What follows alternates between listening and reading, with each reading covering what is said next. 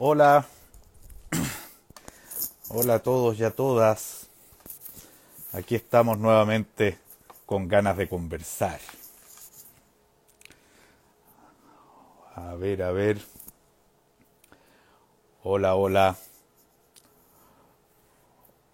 Hola Patorjava. Hola. eh, hola Eliel. Qué gusto de verte.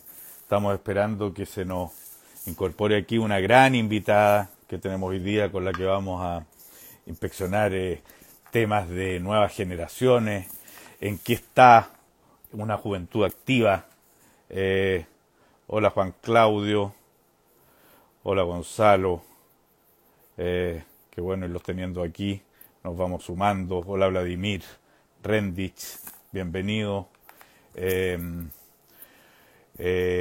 vamos, vamos a conversar hoy día de, de nuevas generaciones, de causas nuevas, de, mm, eh, de alguna manera de diferencia entre activismo y política, eh, de adultocracia, de feminismo, eh, de ecología y causas que, que a los jóvenes los están convocando por conductos y por caminos distintos. Pero bueno, no soy yo quien va a, mm, adelantarme en estas respuestas porque lo que a mí me está moviendo acá es básicamente eh, la curiosidad. La curiosidad que dicho sea de paso, creo que va a ser una de las grandes fuerzas motrices que vamos a tener que empujar eh, en este proceso constituyente. ¿ah? Eh, saber que, nos va, que vamos, a- vamos en una búsqueda más que con unas respuestas ultra definidas.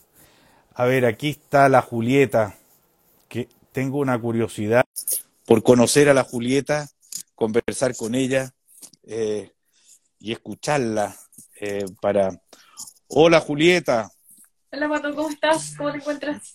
bien, aquí estamos, qué gusto verte.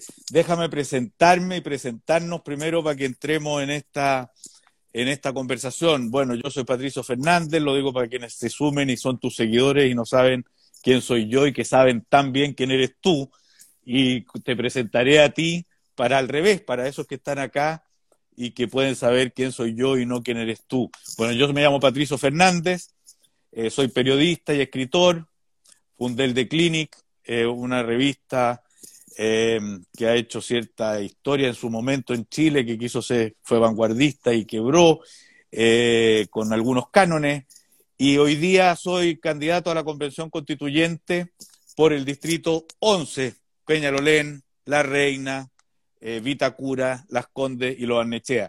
Y tenemos este programa que se llama Ganas de Conversar, que justamente consiste en, en, en medio de este proceso que vamos a comenzar, escuchar voces que nos interesan mucho, que están mostrando otras miradas del mundo, que están inquietos o inquietas eh, a lo que va sucediendo. Y por eso hoy día tenemos una invitada que a mí me da un gusto enorme de tener, para serte bien sincero, Julieta, porque creo que, que, que uno de los grandes temas que hay son ciertos desencuentros generacionales, mundos que parece que están funcionando por su cuenta, causas nuevas que, que otros mundos no entienden, en fin. Y para esto tenemos de invitada a Julieta Martínez, fundadora ni más ni menos que de Tremendas eh, activista medioambiental, integrante de ONU Mujeres, cofundadora de Latinas for Climate, eh, embajadora de Achoca, Chile, en fin, tenía un currículum, Julieta, que se lo quisiera ya un jubilado. ¿ah?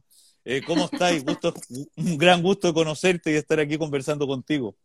Nada, de verdad que el gusto es mío, estaba súper emocionada por este espacio, eh, sobre todo también pensando en, antes de este, también darte, contarte, estoy hablando con hartos compañeros, compañeras, compañeras que están también trabajando dentro de organizaciones no gubernamentales que son de jóvenes para jóvenes, ¿no? De niños, jóvenes, adolescentes, y de verdad que este tipo de espacios, sobre todo pensando en el contexto de crisis, de crisis que estamos viendo, el contexto pandemia por el, por el que estamos pasando, y además pensando que Chile está viendo una serie de cambios que van a marcar un, sin duda un antes y un después. Creo que bien, hoy más que nunca es súper necesario escuchar las voces de bueno, las juventudes que por mucho tiempo han sido catalogadas, y esto lo cuento porque me ha pasado también, esto también es una experiencia personal con la parte inactiva de la sociedad civil, o que cómo, cómo se le ocurre participar en este tipo de procesos. Así que, nada, de verdad que estoy, estaba súper emocionada por, por, tener esta conversación y, y también poner dos puntos súper, súper importantes en la mesa.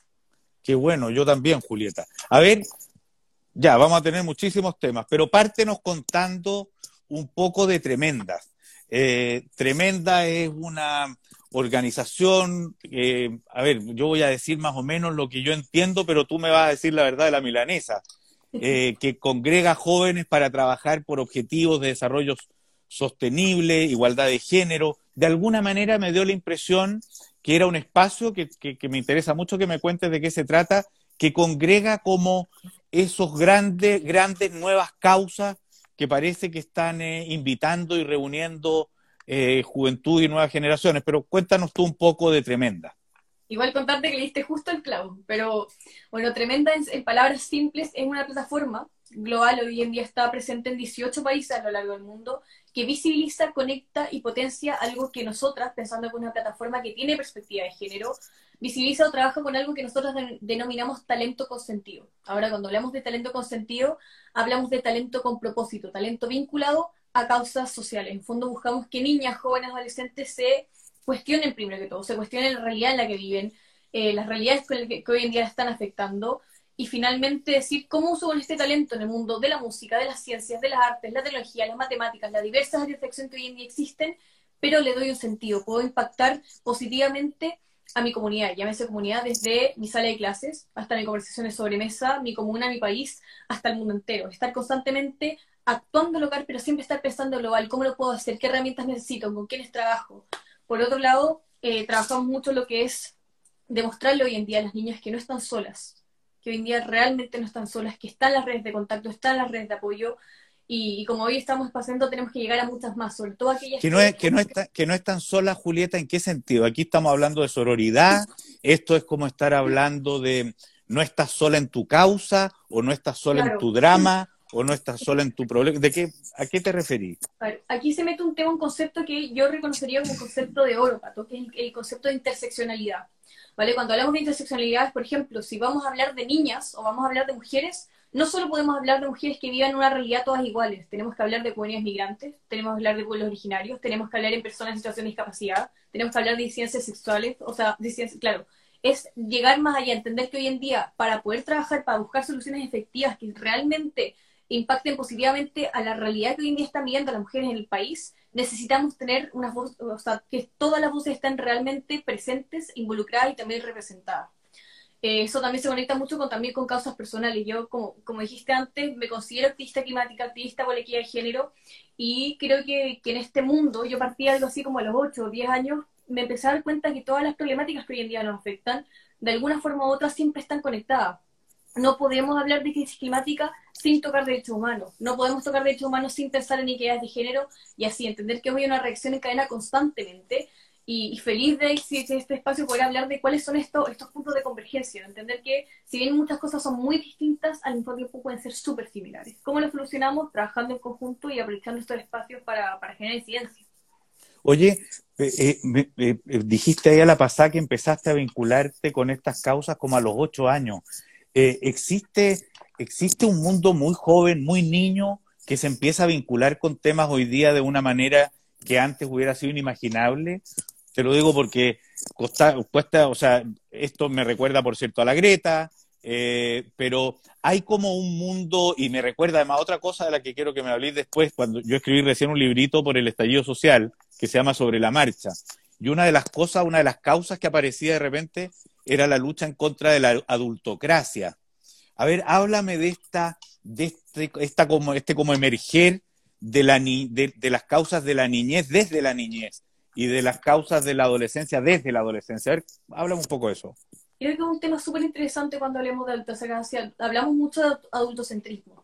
¿vale? Yo creo que voy a partir tocando que este no es un tema, bueno, hay muchas veces, me ha tocado por lo menos, también lo tomo porque no quiero generalizar, me tocó muchas veces que a muchos jóvenes con los que trabajé por mucho tiempo, personas, en ese minuto tenía 8 años, 10 años, 14 años, nos cierran, tienden a hacer respuestas muy pronto por el tema de, de vernos jóvenes, vernos chicos, eh, nos pasaba muchas veces el tema de que, yo, yo sé, a ver, te voy a ser súper honesto, Pato, yo sé que muchas veces no todos los jóvenes estamos actuando, sé que podría haber personas que no estén ni ahí, pero no todos estamos, a mí me, llegaron muchos comentarios, no, que las juventudes de hoy en día solo están viendo el teléfono por seis horas seguidas tiradas en la cama, y no es así.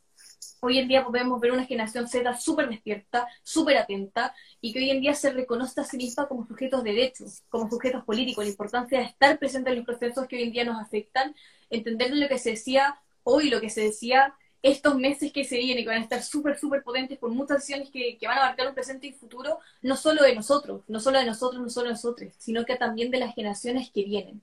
Yo creo que algo que marcó un antes y un después es que cuando hablamos con las juventudes de hoy en día, cuando les preguntamos un poco ¿Por qué les interesa tanto? Yo creo una de las, de las, respuestas que, que, más me tienden a llegar es el que tenga 18, menos 18 años no significa que mi voz no cuente yo también estoy viendo estas realidades, yo también estoy pasando por estas problemáticas, pero como soy, las enfrentamos de forma distinta y buscamos soluciones de forma distintas. Y además estoy, estoy buscando, sobre todo en un contexto en donde la crisis climática nos está afectando fuertemente. Hoy en día tenemos, hay un problema, hay, bueno, no, no sé dónde meterme exactamente, pero tenemos una serie de problemas bastante, eh, bastante fuertes, pero ¿qué tenemos que hacer? ¿Cómo tenemos que trabajar? Y sobre todo, ¿Dónde entra la juventud en estos procesos? Creamos consejos consultivos, creamos herramientas nuevas, trabajamos desde la educación, sobre todo me acuerdo este proyecto que se, hace, cayó hace poco, probablemente ya, ya sabes del tema, el tema de, todo lo que era cómo integrar en, en, en, las escuelas, ¿no? en las instituciones educacionales, integrar debate, integrar cabildo, integrar formación cívica, en fondo, entregarles herramientas herramientas a las niñas porque al final nos dicen, no, pero es que a ustedes no les interesa. ¿Cómo nos va a interesar si las herramientas no las tenemos o los espacios no las tenemos? Creo que por ahí va la conversación. Oye, Julieta, la, porque quizás quizás el desencuentro ahí también se produce en que antes todo lo que tú estás diciendo se hubiera como conducido por la política y ahora parece ser que le, le estamos llamando activismo. ¿Cómo, ¿Cómo, ¿Cómo me harías, cómo me explicaría ya a mí, ya que nos están escuchando, que no, no, no tienen claro esto, en qué consiste esa diferencia y por qué de pronto se toma esa ruta en lugar de decir, bueno, asumo un compromiso político, o, o, o, o, para preguntarte de otra manera, quizás es un compromiso político por, otro, por otra ruta. Me encanta esta pregunta, Pato, porque de verdad que tocaste temas que, que de verdad me gustan mucho. Yo creo que voy a partir con conceptos, por ejemplo, cuando hablemos de política o cuando hablamos de economía, ese tipo de conceptos. Eh, me pasó por mucho tiempo y también yo me sumo a esta bolsa de que mucho, por mucho tiempo a las juventudes las despolitizaron de alguna forma, nos metieron miedo. Yo me acuerdo de cuando tenía, era más pequeña que decían no te metáis en política, es terrible, o no te metáis en economía, es terrible. Y hasta el día de hoy yo me encuentro, o sea, por ejemplo, mi hermana, mi hermana pequeña tiene 14 años, me encuentro con amigas suyas, con amigos suyos que dicen, no, que yo no me meto en política. No, no, no, eso no es lo mío. Y claro, normalmente tienden a, eh, a confundir colores políticos, por ejemplo, con política. Y, y, se, y terminan asustados, no se quieran meter, no, tienen mucha, mucha claridad de, de, cómo se mueven estos conceptos. Y yo me tocó a mí cuando me di cuenta que la política está en todos lados, en cada acción que tomamos, cada, cada, movimiento que tomamos constantemente. Y creo que ahí, ahí es donde se, se, empieza a meter un poco el mundo del activismo. Como yo el activismo, porque de nuevo, no quiero generalizar, lo veo algo así como enamorarte de tu disconformidad. Yo hoy en día los activistas que veo en las calles, que veo el tema de la pancarta a la acción, ¿no? De pasar de estar, de estar en las calles a estar en la mesa de ciencia, eh, parte desde la necesidad de tomar todo aquello que nos cause rabia, que nos cause angustia, que nos cause pena, que nos cause molestia, pero no decir, no quedarse en el, oye, qué pena lo que está pasando, o oye, me carga lo que está haciendo el gobierno, me carga lo que está haciendo tal persona, tal. Está bien cuestionarse las cosas, está bien algunas veces decir, oye, me molesta tal, tal, tal, ABCD, ¿no? Pero llegar más allá. Que no se quede solo en el, uy, qué pena lo que está pasando, sino que cambiarlo al, uy, qué pena lo que está pasando, pero ¿qué puedo hacer yo para solucionarlo? Ya, y ya, ya lo, los partidos políticos ya no son un camino imaginable para eso, ¿o cómo lo ves? Yo creo que no es eh, eliminarlo. Yo creo que hoy en día se está hablando de un tema mucho más, eh, es el, el generar, de nuevo, la interseccionalidad es súper importante, que la, que la gente al momento de generar uy, políticas públicas, el, momento de generar proyectos de ley, en fondo al momento de buscar soluciones, dejar de trabajar en sepa, como cada uno por su lado. Y esto pasa en, a niveles más macro hasta a niveles más pequeños. El tema de dejar de trabajar la, una, la agenda de género por este lado, la agenda de diversidad por este lado, agenda tanto, agenda aquello, porque seguimos trabajando y finalmente nos damos cuenta de que todo está conectado de alguna forma y por otro lado, cómo trabajamos en conjunto en donde las voces realmente sean escuchadas, que se hable desde el gobierno, que se trabaje desde las personas que hoy en día están dentro de todo lo que son los colores políticos, las personas la sociedad civil y que, y que se converse. y a eso es lo que quiero llegar. Hoy en día, y esto también lo hablo desde, desde lo personal, creo que el mundo no está conversando. Que es, mm. la, oportunidad de dialogar, la oportunidad de conversar y poner temas que muchas veces no se habla en la mesa porque siempre habla lo mismo de siempre. Siempre son las mismas siete cabezas que están girando sobre el mismo tema. ¿Qué pasa si integramos otras voces dentro de esta misma mesa? Voces que tengan otras realidades, tengan otras perspectivas, tengan otras visiones y en base a ello queda algo nuevo. El de construir para construir algo distinto y por supuesto algo mejor. Pero tú percibís que, por ejemplo, eh, el Twitter o qué sé yo, son, son plataformas, son, son, son también espacios que fomentan como la polarización o la, la, porque a veces pareciera que son como mundos aparte, son como mundos que, que, no se, que no se filtran, sino que se enfrentan, o a veces ni siquiera se rozan. No sé cómo, ¿tú, ¿tú, se relaciona? Yo creo que, la verdad es que sí, yo creo que, sobre todo pensando en el mundo de las redes sociales, que hoy en día no estamos hablando de la era digital, ¿no? que muchas cosas han cambiado, sobre todo pensando en el contexto pandemia, tuvimos que adaptarnos a un sistema que sí o sí teníamos que movernos del mundo online, ¿no? Todo lo que es teletrabajo y demás. Y, ahí qué loco fue eso, ¿ah? Sí, muy loco. Fue muy loco porque pasamos, de repente se, nos naturalizó de golpe y porrazo una existencia virtual así, esta, la vida en Zoom, que yo por lo menos, no sé lo que te pasó a ti, yo por lo menos antes de la pandemia nunca había hecho un Zoom, fíjate, nunca. Yo tampoco, la verdad es que yo tampoco. Yo creo que, y además, como dato, uno, una parte sobre, sobre el mismo tema, también creo que se empezaron a visibilizar muchas problemáticas que tanto nos hablaban antes. El tremendo problema que tenemos hoy en día en Chile por, por todo lo que es la conectividad. ¿no? Hoy en día hay alrededor, si no me equivoco, 7 millones de personas en Chile que no tienen acceso a Internet. Lo que se denomina ¿no? como eh, eh, la zona roja. ¿no? Yo creo que hay, hay, muchos temas que también se empezaron a levantar desde ahí, que también está, se están buscando soluciones a raíz de la pandemia. Es, un tema bastante interesante, la verdad. Hoy en día, hoy, de hecho, hoy en la mañana estuve pensando harto sobre el tema. Oye, ¿a ti te dice algo todavía la derecha y la izquierda? ¿O, o es, un, es un corte que, te, que ya como te resulta más bien ajeno? ¿O sí? Yo creo que lo, las únicas veces que vuelvo a pensar en derecha, izquierda, centro o ese, ese tipo de conceptos, ¿no? Es cuando veo proyectos, cuando proyectos que se caen, o cuando estoy cuando yo creo que es la, la frustración de ver proyectos donde puedes, el mismo, este mismo proyecto que tenía que ver con todo lo que es como integrar al, ese estudiante, todo lo que es como formación cívica y demás. El ver 77 votos a favor, 44 en contra y 18 abstenciones. Ver ese, ese tipo de proyectos caerse, proyectos que, que de verdad me dan esperanza, que me traen esperanza, sobre todo no a mí, a, a todas las personas con las que hoy en día convivo, que están en este mismo mundo, yo creo que, que esa misma sensación de angustia, de ver por qué el, el, el color político puede, eh, finalmente muchas veces termina cerrándole la oportunidad de formarse y de educarse a millones de jóvenes a lo largo del país. Mm. Yo creo que, que, eso es principalmente lo que se me viene a la cabeza, sobre todo al, al segundo cuando pienso en estos conceptos en general. Oye, las grandes causas de las que, las grandes causas que parecen estar estar congregando hoy o, a ti o que a ti te interesan son qué? Son por una parte la ecología o la relación con la naturaleza, ¿no? O la o el medio ambiente y su supervivencia. Por otra parte, la realidad de género, dímelas tú, ¿cuáles cuáles son como los grandes ejes? Yo creo que voy a tomar dos que para mí son fundamentales y creo que cada vez más se tiene que hablar al respecto. Por un lado, tengo que todo lo que es la crisis climática, ¿no? Yo cuando partí en todo lo, lo que es este tema, eh, partí empezando a buscar realidad a nivel país. Me encontré con la zona de sacrificio, por ejemplo. Me empecé a encontrar con la escasez, la tremenda escasez hídrica que tenemos hoy en día en el país. Y me empezaron a impresionar las cifras, cifras que nunca había visto antes, cifras que encontré escondidas en, en papers que podía encontrar o del Ministerio de Medio Ambiente o de organizaciones como, por ejemplo, Greenpeace, ¿no? Y cuando me encontré con una realidad en donde podía ver a más de un millón de personas en el país que no, no tienen acceso al agua, que es un recurso básico, creo que fue un punto en donde como que mi cabeza hizo clic, como la necesidad de buscar algo nuevo, algo distinto, y empecé a estudiar. Yo me acuerdo que eh, principalmente donde yo me tuve, me eduqué a mí misma, empecé a buscar internet más información al respecto, me encontré con las charlas TED, poco a poco empecé a encontrar información al, respecto al tema, ¿no? Y hubo un momento en donde quise cambiar un poco el foco y decir, ¿cuál es esa solución que está presente, pero muy pocas veces se habla al respecto. En mi caso fue, ¿cuál es una, solución que independiente de la problemática que estás hablando, siempre es fundamental tenerla presente y es la educación?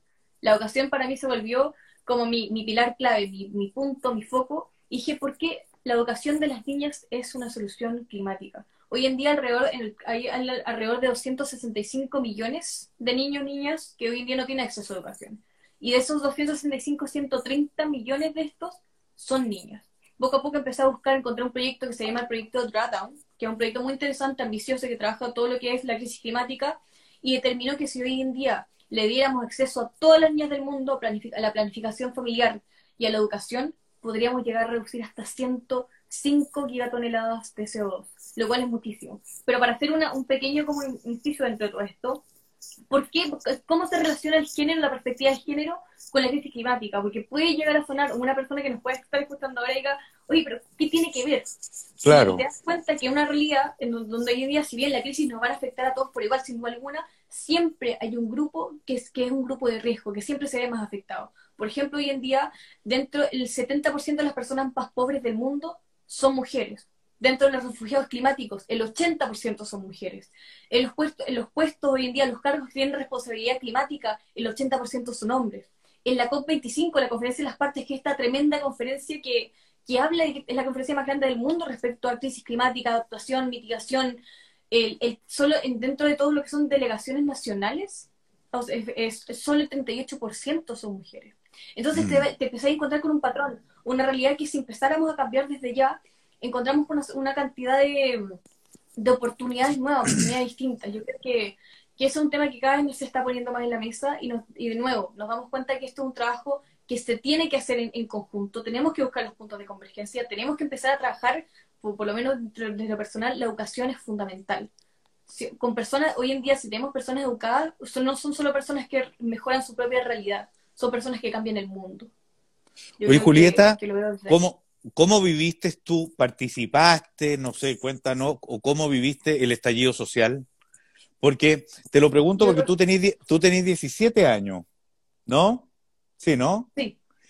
Yo, yo bueno, tengo, tengo un hijo de tu misma edad eh, y, los, y, como te decía, yo escribí un, librito eh, paseándome, viendo el estallido social. Y la primera parte del estallido social estuvo en manos básicamente de tu generación. Eh, o sea, bueno, no solo estalló lo de los torniquetes por lo del Instituto Nacional, sino que en torno a Plaza de la Dignidad se reunía gente que tenía, yo diría, entre 16 y 23 años. no era la generación del Frente Amplio, no era la, no eran millennials, eran más, bueno, tú me no sé cuál es la diferencia entre millennials, entre los centennials, y los Z, ponte tú, ¿eh? pero era una generación muy la tuya. ¿Te tocó vivirlo? ¿Cómo lo viste? ¿Cómo, cómo me lo contarías?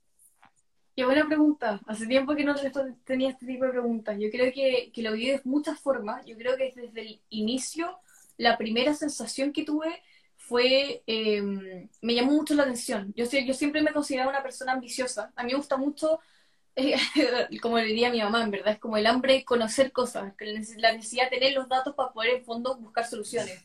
Y empecé a investigar, investigar, investigar, investigar, y empecé, y sobre todo en, en medios de comunicación, no encontraba lo que con lo que necesitaba. Sentía que me faltaba información, que lo que podía decir la prensa no era toda la historia. Y empecé a buscar, buscar, buscar, y la, mi primer acercamiento a todo lo que fue el estallido social, todo lo que, lo que, lo que fue octubre el año pasado, el año, uy, que como pasa el tiempo antepasado, fue la Defensoría de Leñez.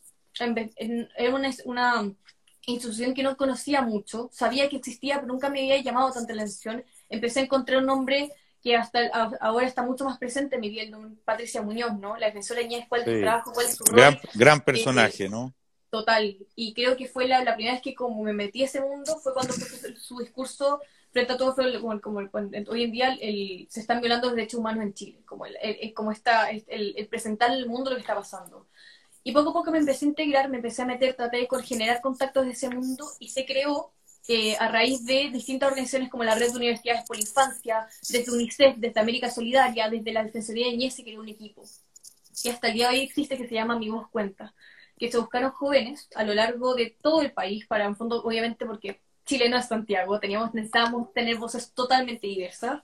De jóvenes que estuvieran viviendo el estallido, estuvieran viviendo este proceso de cambios, pero que, eh, no querían quedarse solo como solo en la pancarta, no solo en el, en el, el manifestarse, buscar soluciones reales que generaran impacto en sus propias comunidades. Y en base a este grupo empecé a encontrar realidades distintas, empecé a encontrarme con jóvenes a lo largo de todo Chile que tenían muchas ganas, tenían muchas ganas de participar, de aprender, también fue en este momento, que no debate, ¿te acuerdas que, en, ese mismo, ese mismo momento la Defensoría llevó al Senado la, la invitación fondo como cambiemos el que, hoy en día no se vote desde los 18 años, que se haga los 16. Como que se juntaron, hubo muchas, hubo muchas cosas que se juntaron en, el mismo momento. Qué bueno hubiera sido para el proceso constituyente que se votara desde los 16. ¿eh? Completamente. O sea, eh, yo creo que hoy en día soy una privilegiada. Lo, y lo digo desde ahí, creo que es súper importante el reconocer los privilegios. Y sé muy bien que yo no estuve en la primera línea, que yo no, yo no, yo no soy la persona que hoy en día lo está pasando más mal. Y creo que no, creo que hoy en día, sobre todo en el, en el contexto en el que, el que digo, no quiero ser la voz de otros jóvenes. Hay algunas veces donde me preguntan, ¿qué se siente la voz una de las voces más importantes de la juventud? Y yo no lo veo así. Yo no quiero reconocerme con la voz de la juventud. Quiero, quiero ser una persona que trabaje que trabaje para darle un camino a aquellas personas que nunca la han tenido, que han sido Oye, que han sido marginalizados. Yo creo que lo veo desde ese punto.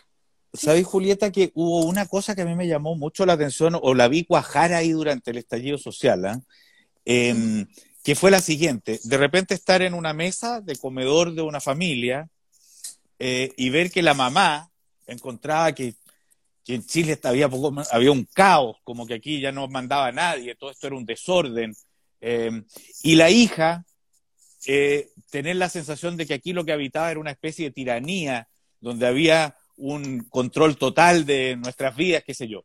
Esto te lo digo porque para, solo para ilustrar otra cosa, que, creí constatar ahí que había un quiebre generacional muy, muy grande, eh, que tenía una característica particular, una característica nueva, porque en los años 60 también había una juventud rebelde al lado de una tradiciones viejas, en fin. Pero aquí la diferencia que se veía era que parecían habitar en mundos distintos. O sea, los jóvenes, los menores de cierta edad, estaban adentro de un computador, jugaban Fortnite, estaban en un universo que sus padres nunca habían entrado. Eh, tenían unos circuitos de información, de intercambio de experiencia, que no tenían nada que ver con lo de los viejos. O sea, los viejos leían el Mercurio y la Tercera y estos otros estaban moviéndose por unas redes que parecían hablar de otro, otro universo. ¿Tú sientes que hay ese quiebre así que a veces vuelve incluso difícil la comunicación entre unos y otros? Yo creo que efectivamente hoy en día sí existe una, una brecha generacional, existe hubo un tipo, o sea, hay un quiebre puede haber, ¿no? Que algunas veces se, efectivamente se siente como si vivieran mundos distintos, que, que hablamos de temas distintos, pero también lo veo de otra forma y creo que también fue una tremenda oportunidad para reencontrarnos. Eh, la idea de reencontrarnos en el desencuentro, que un, un concepto que me gusta mucho. Yo creo que, y también lo, lo, conecto un poco con todo lo que fue el estallido. Yo siempre cuando hablo con, con mis papás, en mi caso, eh, el, hablan con la idea de ser hijos de, una, de la dictadura.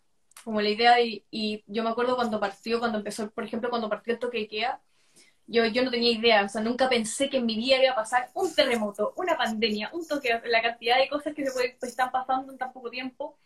Yo creo que un recuerdo que nunca se me va a olvidar, o que siempre va a estar presente, es cuando yo estaba afuera, toque que faltaban un par de minutos para que, para, para que partiera, y yo no sabía lo logrado que era, como que sabía que tenía que volver a casa, pero tal vez me podía pasar uno o dos minutos, cosas de la vida.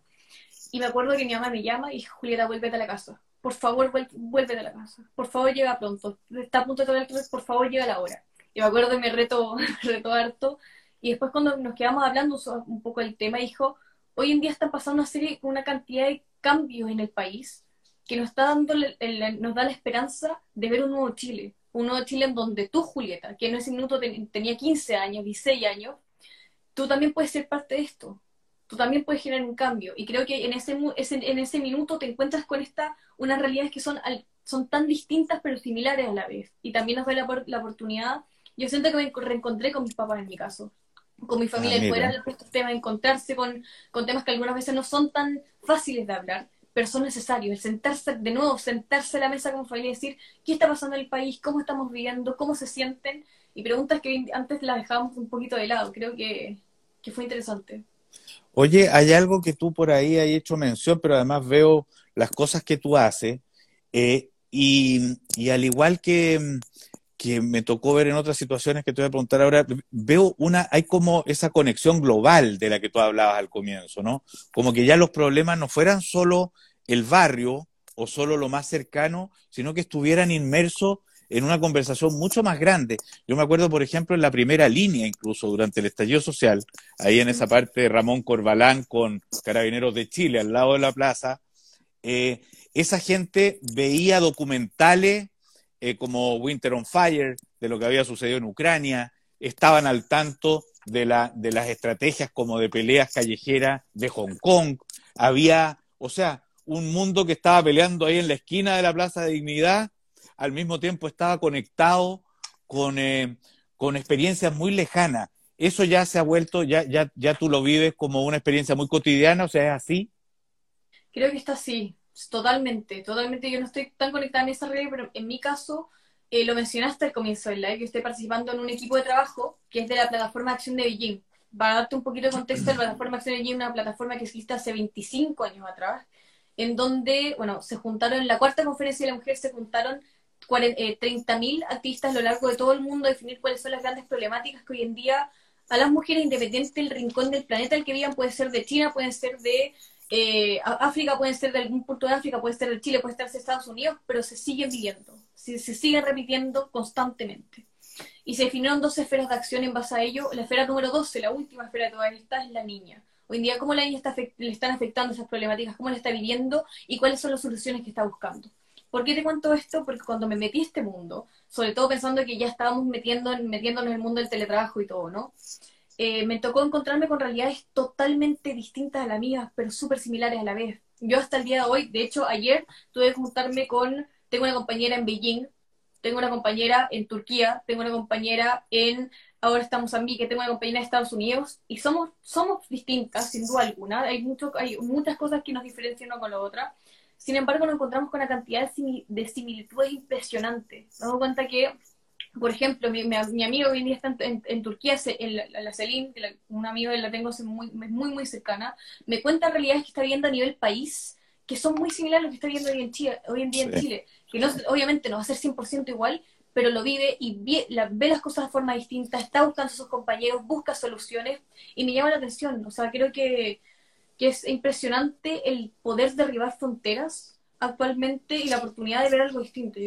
bueno, y eso, eso, es, eso es verdad que es algo que además acá, eh, en el ombliguismo, digamos, eh, político, a veces la contingencia acá cuesta ver, pero es que en cada país eh, que tiene que ver con sus situaciones particulares, se están viviendo como grandes movimientos parecidos, ¿no? O sea, hay, hay como una, hay un fenómeno global, parece, de la manera en que nos estamos relacionando, la irrupción de, estas de las nuevas generaciones con temas y problemas nuevos, que parece ser un bien común a, a, a los distintos lugares. ¿Cuál dirías tú o cuáles dirías tú que son como las grandes particularidades de tu generación, la grande diferencia de tu generación con los más viejos? ¿De qué, qué cosas cachan ustedes que los otros parece que no? o al revés, qué cosa cachan los viejos que pareciera que ustedes no, o, qué es lo que concentra cada uno que, dice, este, eh, no entiendo bien en qué está el otro. ¿Dónde, ¿Cómo describiría esos mundos? Interesante la pregunta. Yo creo que puedo encontrar, hasta podría encontrar un punto que está como el punto medio, ¿no? Por un lado, yo creo que hay conceptos como lo que es la, cuando hablo de interseccionalidad en este caso, Pato, que yo le he mencionado hartas veces, sé que suena muy ferrallado, pero es súper importante ponerlo en la mesa. Yo me acuerdo porque tengo, he hablado con, con personas dentro de mi mismo mundo que han trabajado en, en distintas organizaciones no gubernamentales, directamente el gobierno y demás, que dicen, Julieta, cuando yo tenía tu edad, interseccionalidad prácticamente una palabra que no existía. Tu ley de solidaridad no. existía tampoco, nadie hablaba de esto. No, no existía. Y cada vez más se está hablando del tema, se está poniendo en la mesa, se están buscando nuevas oportunidades. Creo que, que eso es A ver, a ver, háblanos de la interseccionalidad es, muy, a ver, la interseccionalidad es simple, o lo que yo entiendo por esto es entender que hoy en día hay una línea muy delgada entre la discriminación y la violencia. ¿Vale? Hoy en día hay muchas problemáticas que nos están afectando, pero que si bien nos pueden estar afectando, lo toqué antes, ahora también lo puedo conectar con el mismo tema que estaba tocando antes, que si bien nos, nos puede estar afectando todos como un, en común, ¿no? Como la crisis climática, por ejemplo eh, nos afecta, al mismo tiempo nos está afectando de forma distinta según la realidad en la que vives, las problemáticas con las que te enfrentas y el ecosistema con el que vives día a día. Es distinto que hoy en día me afecte la crisis climática estando en el centro y estando al sur de Chile, viviendo en una zona rural, si tengo alguna situación de discapacidad, si soy parte de una comunidad migrante, si soy parte de un pueblo originario, es distinto.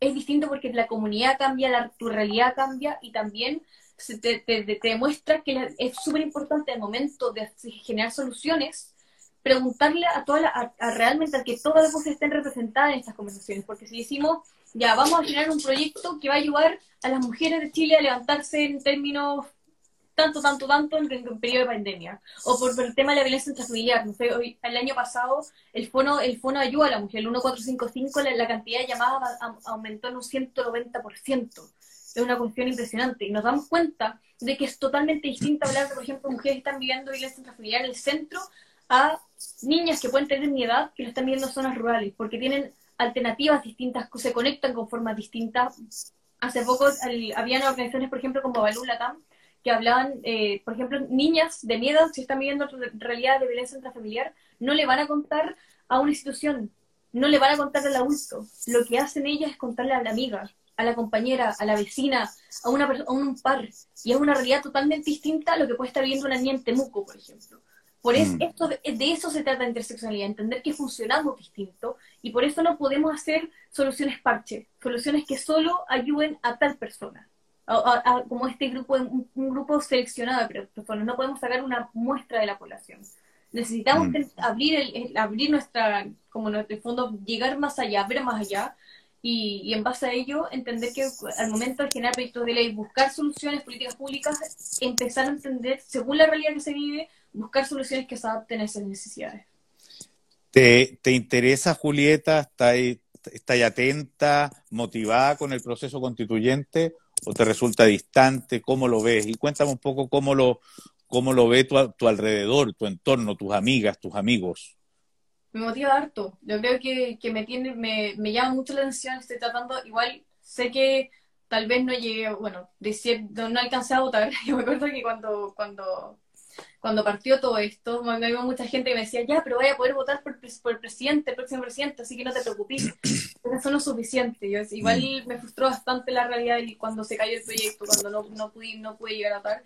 Sin embargo, creo que, que a nivel generación, ¿no? Lo, lo que está hablando ahora, estamos súper interesados. Yo creo que hay, un hay, una, hay una columna muy interesante que salió de la, de la asesora en la tercera hace poco, que, que, también hablaba de cuál es la solución, qué, qué, qué pasa ahora. Si la juventud ya, no, ya no alcanzaron a votar, ¿cuál es el siguiente paso? Y un tema que se hablaba mucho, que también se está hablando en este espacio, es tenemos que exigirle a los candidatos, candidatas constituyentes que nos tengan presentes que mm. también estemos en la convención, en la convención institucional a través de sus voces, que se, que se generen consejos consultivos, que se generen espacios directamente que estén diseñados para las juventudes, para que puedan poner sus puntos en la mesa, eh, hablar de aquello que les afecta, hablar de aquello que les interesa y en base a ello tenerlos presentes. Creo que es súper importante la, la, idea de que, de que no nos olviden, que si independiente vayamos a votar o no, seguimos acá, seguimos con el mismo interés de siempre, no porque, porque vaya pasado significa que, que pasó, que fue un momento, fue como un, un despertar de un minuto, para nada,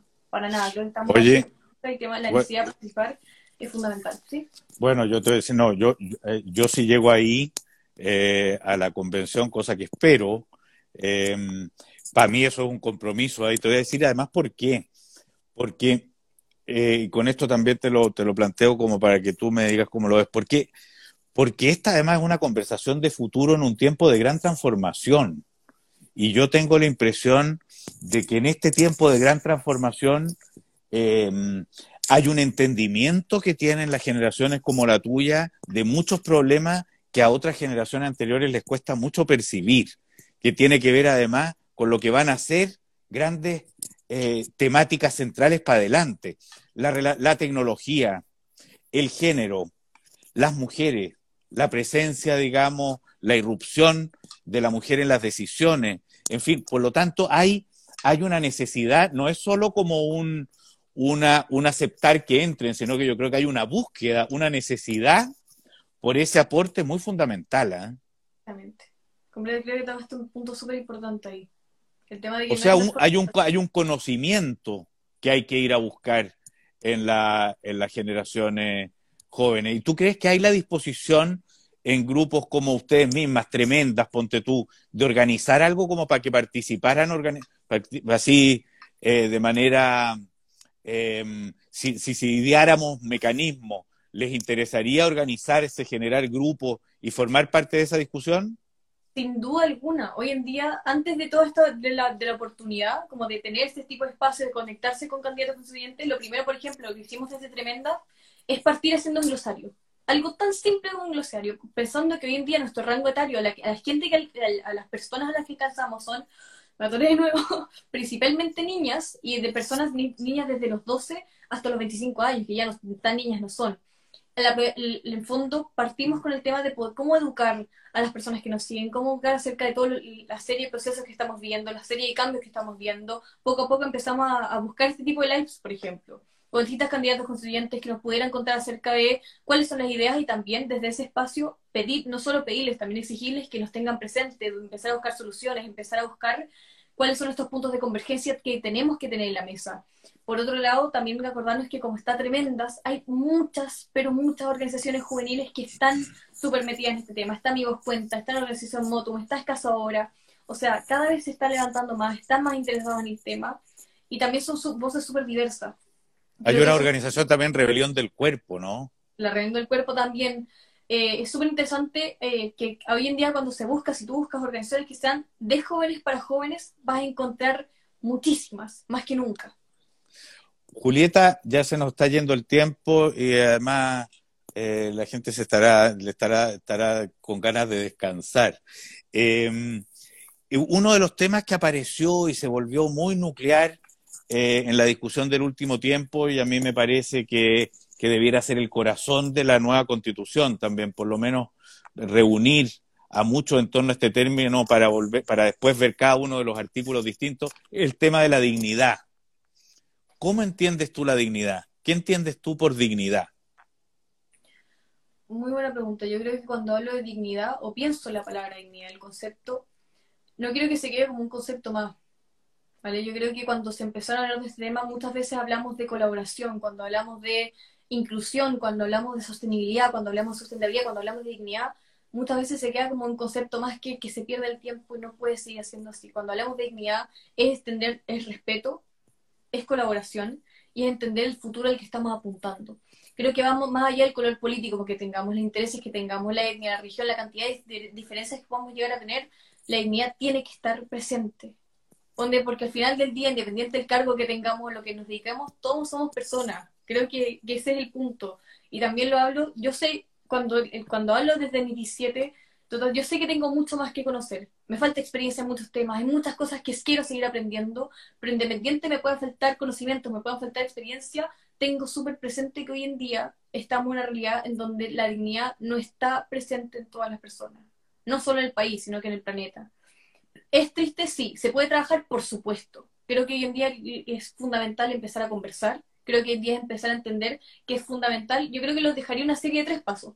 Tan simple como tres pasos, que es identifica el problema, estudia el problema y pasa a la acción. Porque es muy fácil quedarse en el discurso, quedarse en el... Eh, es muy importante la dignidad en el presente, pero ¿cuáles son las acciones reales? ¿Cuáles son las acciones tangibles? ¿Dónde está eh, la acción real para llegar al, futuro que estamos apuntando, el trabajo que estamos logrando. Hoy en día se está hablando mucho de la sostenibilidad, de la sustentabilidad, de llegar a un futuro eh, respetuoso, inclusivo y digno para todas las personas para el 2030.